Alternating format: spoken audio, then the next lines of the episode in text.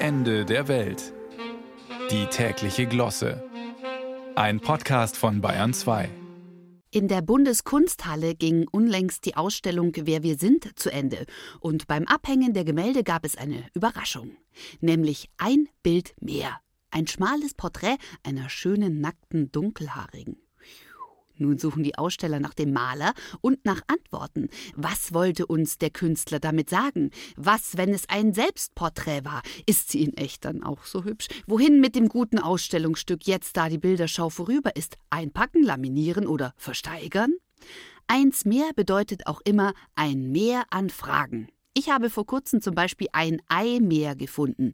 Und zwar im Badezimmerschrank, oberstes Fach rechts gut versteckt und am Rande meines Wahnsinns ausbalanciert vor den Klopapierrollen. Keiner meiner Familienmitglieder will sich zu dem Anschlag bekennen. Wieso Anschlag, fragen Sie? Na, ich interpretiere es als solchen. Beim Herausfischen einer Klorolle sollte das Ei mir auf den Kopf fallen. Glaube ich, zu wissen. Aus dem Überraschungsei, das ich ja einfach in die Pfanne hätte hauen können, schlüpften sofort Wut, Paranoia und verletzte Eitelkeit. Das Ei verfolgt mich bis in den Schlaf.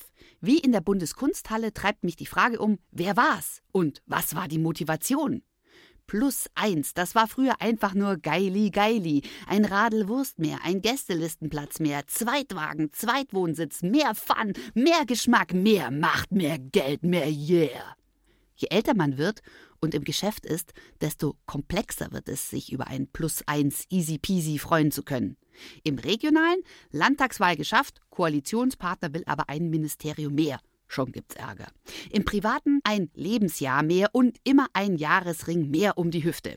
Im familiären ein Kind mehr, immer auch mehr Gedöns mit Eltern aus der Region. Global gesehen ein Krieg mehr, Tod und Terror. Klimatisch ein Grad mehr, Dürre, Schwemmen, Artensterben.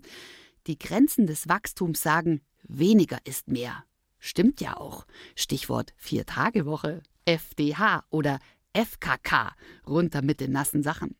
Wie die nackte Schönheit auf dem Bild in der Bundeskunsthalle. Die neue Erleichterung. Und über den ganzen Rest? Ha, hauen wir ein Ei drüber.